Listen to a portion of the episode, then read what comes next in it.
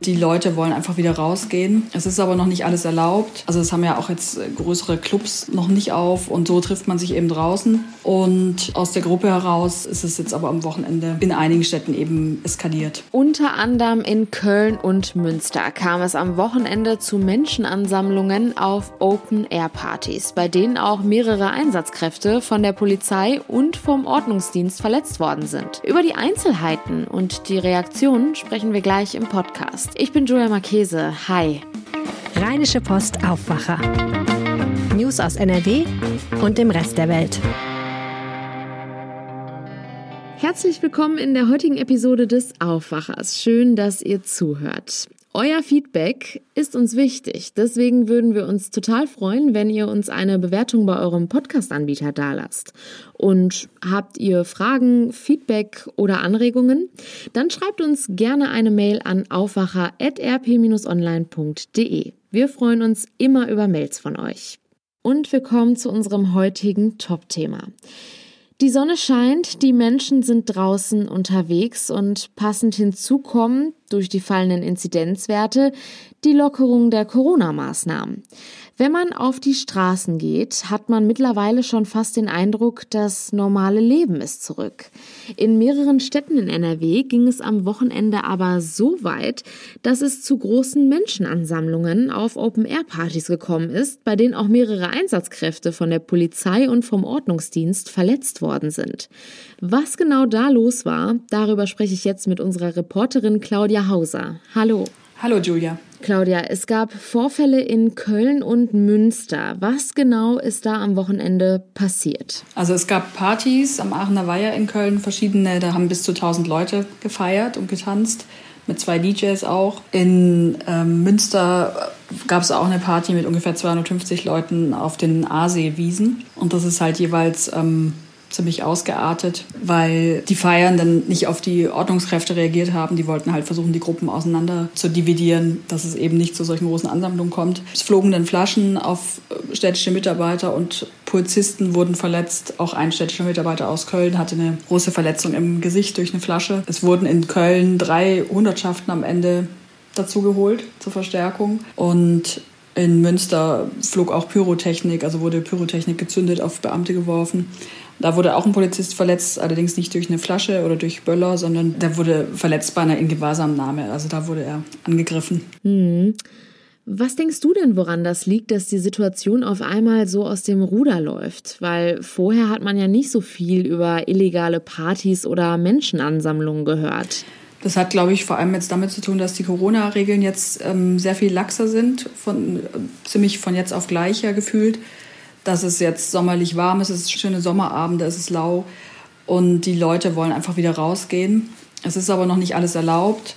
Also es haben ja auch jetzt größere Clubs noch nicht auf und so trifft man sich eben draußen. Und aus der Gruppe heraus ähm, ist es jetzt aber am Wochenende in einigen Städten eben eskaliert. Waren Köln und Münster jetzt die einzigen Städte in NRW, wo so etwas passiert ist? Nein, es ist auch in Düsseldorf zu Einsätzen gekommen. Also da wurden am Ende auch fünf Polizisten verletzt, eine Beamtin am Bolkerstern durch einen Flaschenwurf auch. Die musste auch ins Krankenhaus und war nachher nicht mehr dienstfähig. Die, in anderen Fällen war es in Düsseldorf so, dass Beamte bei der Festnahme von Tatverdächtigen und beim Einschreiten bei Schlägereien verletzt wurden. Die Ausschreitungen in Köln und Münster waren ja in der Nacht zum Samstag. Konnten die Beamten denn da schon Maßnahmen ergreifen, dass die am nächsten Tag schon vorbereitet waren? Ja, am Samstag ja, direkt erstmal ähm, durch das Hinzuziehen von Polizeiverstärkung, also wie ich es für Köln gerade erzählt habe, dass eben erstmal nur das Ordnungsamt vor Ort war. Was sie jetzt als Konsequenz beschlossen haben, ist, dass sie halt in Köln gleich am Samstagnachmittag noch eine weitere Hundertschaft angefordert haben. Die waren also mit insgesamt vier Hundertschaften ab dem Nachmittag dann schon präsent und hatten auch eine Reiterstaffel im Einsatz hier im Grüngürtel in Köln und am Aachener Weiher. Und da ist es dann auch in der Nacht zu Sonntag ähm, nicht weiter ausgeartet. Wie will man denn da jetzt künftig mit umgehen? Gibt es da einen Plan? Ja, die Polizei hat einfach angekündigt, dass sie sehr früh, sehr konsequent einschreiten will, Gruppen, größere Gruppenansammlungen sehr schnell auflösen wollen, ähm, dass es eben gar nicht so weit kommt. Gestern wurden auch, also am Samstag wurden auch äh, DJ-Puls sichergestellt oder eingezogen. Und ähm, es sind eben Partys, die einfach nicht äh, genehmigt wurden und ja, so weit wollen sie es halt gar nicht kommen lassen. Kölns stellvertretende Polizeipräsidentin Miriam Brauns sagte nach den Vorfällen auch den Satz, wer Flaschen auf Polizisten wirft, ist kein Pandemie-Freiheitskämpfer. Es haben sich auch noch weitere Stimmen dazu geäußert, unter anderem die Gewerkschaft der Polizei und NRW-Innenminister Herbert Reul. Wie schätzen denn die die Situation ein? Ja, Michael Mertens, das ist der Landeschef der Gewerkschaft der Polizei, hat mir gesagt, dass die dass es sicher ein bisschen auch daran liegt, dass der Lockdown jetzt ziemlich schlagartig aufgehoben worden ist, genauso ähm, abrupt, wie er eigentlich verhängt wurde. Und er meinte, ob alle Menschen in NRW damit diszipliniert umgehen können, muss man nach den Ereignissen vom Wochenende bezweifeln. Und er appelliert halt an alle, ein gewisses Maß an Vorsicht noch weiter an den Tag zu legen damit wir nicht in der nächsten Pandemiewelle nochmal landen. Ähm, und Innenminister Herbert Reul ähm, sagt, dass es äh, durchaus verstehen kann, dass das öffentliche Leben jetzt wieder Fahrt aufnimmt und die Leute äh, das tolle Wetter zusammen genießen, dass es auch gut so ist. Und er sagt auch, dass die allermeisten auch ähm, verantwortungsvoll mit den wiedererlangten Freiheiten umgehen. Es sei ihm aber unbegreiflich, dass Einzelne auf die wahnsinnige Idee kommen, Polizei und Ordnungskräfte zu bepöbeln und mit Flaschen zu bewerfen. Das hat er uns gesagt. Und ähm, ja, er warnt halt auch, wer die öffentliche Sicherheit gefährdet, der muss eben auch mit Konsequenzen rechnen. Polizei und Ordnungskräfte im Dauereinsatz. Auf RP Online halten wir euch natürlich auf dem Laufenden und berichten über alle aktuellen Entwicklungen. Vielen Dank, Claudia Hauser, für den Einblick. Gern geschehen. Es ist ein Event, das alle zwei Jahre tausende Menschen nach Neuss zieht. Die Messe Equitana Open Air. Man muss sich das so vorstellen, es ist eine Kombi aus Messe, Wettbewerben und Shows. Alles unter freiem Himmel und alles zum Thema Pferde. Turnusmäßig hätte es das Equitana Open Air letztes Jahr gegeben, war wegen Corona aber nicht möglich. In gut einem Monat soll es jetzt aber soweit sein. Ja, und die Infos zu den Vorbereitungen hat jetzt meine Aufwacherkollegin Anja Wölker. Hi und willkommen im Aufwacher. Lieben Dank. Hi, Julia. Geplant ist das Festival für den 23. bis 25. Juli. Da bleibt ja jetzt gar nicht mehr so viel Vorbereitungszeit, oder? Ja, richtig. Deshalb ist auf dem Festivalgelände jetzt auch schon was los. Das Open Air findet wie gewohnt auf der Galopprennbahn in Neuss statt und da werden eben jetzt schon zum Beispiel die Standorte für die Zelte ausgemessen und Markierungen werden gesetzt. Dazu kommen dann später zum Beispiel noch weitere Reitplätze mit Sand- und Holzzäunen. Was sind denn grundsätzlich so die Rahmenbedingungen für das Festival? Also Basis sind da natürlich die Inzidenzzahlen in dieser Pandemie und die Öffnungsmöglichkeiten, die in der Corona-Schutzverordnung festgeschrieben sind. Die Veranstaltungsleiterin hatte dem Kollegen Julian Butjan erzählt, dass das Organisationsteam schon lange quasi ins Blaue reingeplant hat. Denn um so ein Event auf die Beine zu stellen, braucht man natürlich Zeit, ist ja klar. Normalerweise nämlich ein Jahr Vorlauf. Und die Veranstalter wollten quasi Zeit gewinnen und offenbar nicht erst mit der Einführung von Öffnungen mit den Planungen starten. Grundsätzlich sind jetzt Messen mit einer Personenbegrenzung und einem Hygienekonzept schon ab einer Inzidenz unter 100 möglich. Da sind wir ja glücklicherweise drunter. Neues liegt aktuell in der Inzidenzstufe 1. Das heißt für Messen ein Besucher pro sieben Quadratmeter ist erlaubt. Und da gibt es tatsächlich genug Platz? Also ich war selbst auch schon da und habe da zumindest ein großes Gelände in Erinnerung. Aber klar, es gibt da natürlich einige Änderungen, damit es an bestimmten Ecken eben nicht dazu kommt, dass sich da Menschenmassen irgendwie knubbeln. Zum Beispiel sind die Gänge zwischen den Ständen und Ausstellern doppelt so breit wie beim letzten Open Air. Die Essenstände sind auch nicht überall verteilt, sondern es gibt einen Gastronomiebereich und auch nur da darf dann die Maske abgezogen werden. Und um überhaupt aufs Gelände zu kommen, musst du eins der drei Gs erfüllen. Du musst also geimpft, genesen oder getestet sein. Ich habe gelesen, dass gut 40.000 Menschen normalerweise nach Neuss kommen. So viele Menschen werden und können dann ja dieses Jahr wahrscheinlich gar nicht kommen, oder? Nein, also die Veranstalter sprechen momentan über rund 15.000 Besucher. Es kommt natürlich auch ein bisschen auf das Wetter an und ob die Menschen auch tatsächlich kommen.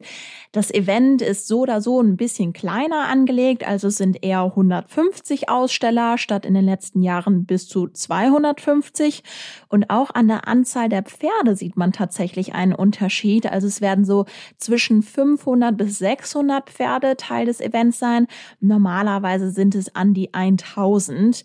Aber das sind ja wirklich immer noch große Zahlen, finde ich jetzt persönlich, wenn man bedenkt, dass sowas wie ein Restaurantbesuch in dieser Pandemie bis vor ein paar Wochen noch gar nicht möglich war. Und es gibt natürlich auch ein Programm. Also es gibt zum Beispiel Wettkämpfe im Dressur- und Springreiten, im Fahrsport, also jetzt mit der Kutsche. Und abends gibt es dann auch eine Show. Dafür braucht man dann aber separate Tickets. Da sind wir bei dem guten Stichwort Tickets. Wie bekomme ich denn welche? Ja, die bekommst du natürlich online auf der Website vom Festival. Kleiner Tipp, die kosten jetzt so zwischen 9 bis 11 Euro. Vor dem Festival sind sie dann nochmal einen Ticken teurer. Und ich würde jetzt gerne noch einmal die Veranstaltungsleiterin Christina Oetz zitieren und was sie dem Kollegen Butjan gesagt hat.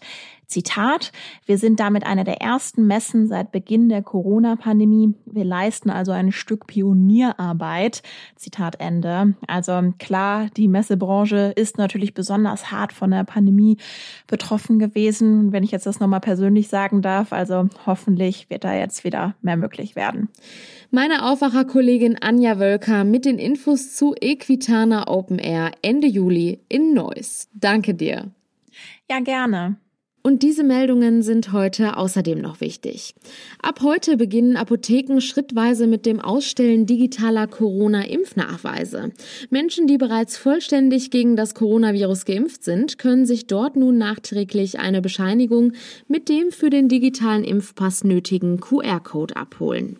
In Düsseldorf beginnt heute der Prozess gegen einen mittlerweile pensionierten Polizisten, der in einer Düsseldorfer Kleingartenanlage drei kleine Kinder missbraucht haben soll. Die als Kindermissbrauch angeklagten Taten des mittlerweile 63-Jährigen sollen sich laut Anklage über einen Zeitraum von 13 Jahren erstreckt haben. Außerdem sollen bei dem Mann mehr als 1000 kinderpornografische Bilddateien und sieben kinderpornografische Videodateien entdeckt worden sein. Und am Wuppertaler Landgericht beginnt heute der Prozess wegen Mordes an fünf kleinen Kindern in Solingen. Angeklagt ist die 28 Jahre alte Mutter der Todesopfer. Laut Anklage hatte sie den Kindern im September vergangenen Jahres einen Medikamentenmix ins Frühstücksgetränk gemischt. Die Kinder seien wie beabsichtigt eingeschlafen und nacheinander soll sie ihre Kinder laut Anklage dann geweckt und in der Badewanne erstickt oder ertränkt haben. Ihre Mutter hatte sich nach der Tat im Düsseldorfer Düsseldorfer Hauptbahnhof vor einen Zug geworfen, aber überlebt. Ihr ältester Sohn überlebte unverletzt. Seine Mutter hatte ihn zur Oma an den Niederrhein geschickt. Die Stiftung Buchkultur und Leseförderung des Börsenvereins vergibt heute den Deutschen Sachbuchpreis 2021.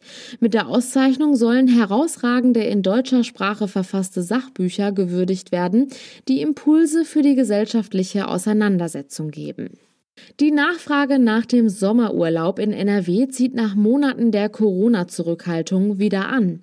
Unter anderem aus dem Sauerland, dem Münsterland und der Eifel kommen die Rückmeldungen, dass Buchungen deutlich zugenommen hätten, teilte Tonja Haag, Sprecherin von Tourismus NRW der Deutschen Presseagentur mit. Zum Schluss noch ein kurzer Blick aufs Wetter. Und das bleibt weiterhin schön sonnig und trocken bei Höchstwerten zwischen 27 und 30 Grad.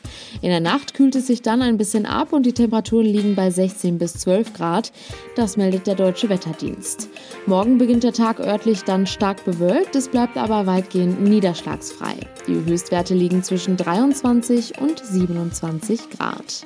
Und das war der Aufwacher vom 14. Juni. Kommt gut in die neue Woche. Ciao. Mehr Nachrichten aus NRW gibt's jederzeit auf RP Online. rp-online.de